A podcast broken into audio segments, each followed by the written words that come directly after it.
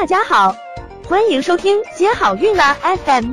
如果你正在准备孕育宝宝，却不知道怎么科学备孕，或者正和试管婴儿打交道，都可以来听听我们的好运大咖说。大咖说什么？说说怎么轻松接好运。很多夫妻到生殖中心就诊的时候，他们怀着很大的希望，希望自己做试管婴儿一次就成功，而且还能怀一个双胞胎，生下一对健康的宝宝。但是实际上，其中有一部分人是不能够一次如愿的，而且他们有的之中。有取过四五次，甚至做过六七次、十次的人也有，但是呢，还依然是面对着一个失败的结果。那么，反复种植失败，这种为什么会发生呢？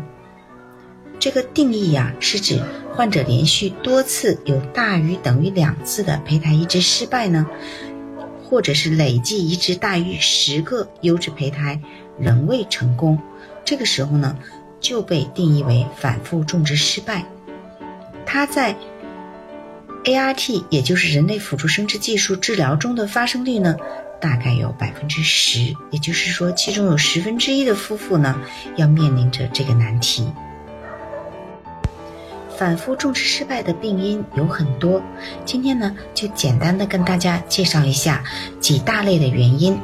第一大类最主要的原因，也就是影响配子质量。或者胚胎发育的因素，那配子大家听到这个词可能觉得有点陌生。其实呢，配子就包括，嗯，女生提供的卵子和男生提供的精子。那它的质量呢，也直接关系到胚胎的质量。这个呢，是一个最重要的因素。其中，卵母质细胞的数量和质量下降，是后续胚胎发育和种植的一个失败的一个主要的原因。还有就是。呃，精子的 DNA 的碎片率高，也和 IVF 种植失败和早期流产率是密切相关的。第二大类原因呢，就是子宫。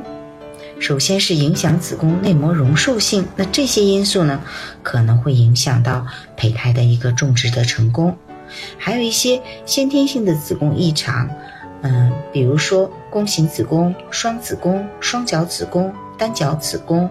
纵隔退化缺陷，如子宫完全纵隔和不全纵隔，由于它们缺少一个完全正常的一个宫腔形态，所以呢，它发生嗯种植失败的几率要高。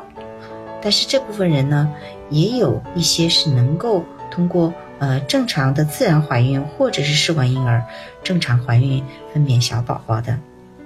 那么后天获得的这个子宫异常呢，就包括子宫内膜的炎症、内膜的息肉、子宫黏膜下的肌瘤、宫腔的粘连、内膜的瘢痕、子宫腺肌瘤、子宫内膜增殖症、内膜过薄。子宫内膜血流异常、输卵管积液等等，那这些呢都会干扰到子宫内膜的容受性、宫腔的形态，影响到胚胎发育的一个，呃，就是说这个种子这个影响种子成长的这个土壤以及它的生长空间，所以呢容易造成失败。一般来说，宫腔的容积三点二毫升，这是一个阈值，小于这个阈阈值呢，嗯，它的反复流产率就非常高。还有内膜厚度通常认为小于七，嗯，这个时候呢，内膜的容受性是下降的，嗯，但是也有的中中心认为，嗯，小于等于六也是，嗯，就是说是内膜容受性下降，就是大于等于六都是有机会怀孕的。和其他啊八毫米啊十毫米十二毫米是类似的。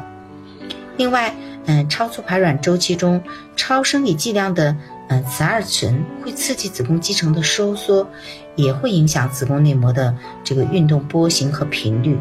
它不仅能将移植的胚胎排出宫腔，还可能影响内膜的血流灌注，引起内膜的容受障碍。所以呢，如果说您的雌二醇的水平过高，那也不适合在这个新鲜周期移植，可以考虑呢把胚胎全部冷冻起来，在解冻周期移植。那么第三大类常见的因素呢，就是免疫因素。胚胎种植呢，它是一种成功的同种异体的一个移植，它有赖于这个免疫系统的调节。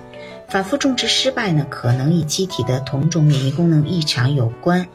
那我们会做一些免疫方面的检测，嗯，比如说像抗磷脂抗体，嗯，抗新磷脂抗体，抗贝塔尔糖蛋白抗体，人狼疮抗磷抗体，嗯，磷脂酰四氨酸抗体和磷脂。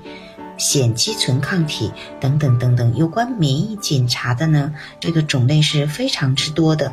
嗯，在反复种植失败的病人中呢，嗯，他们会有一些升高。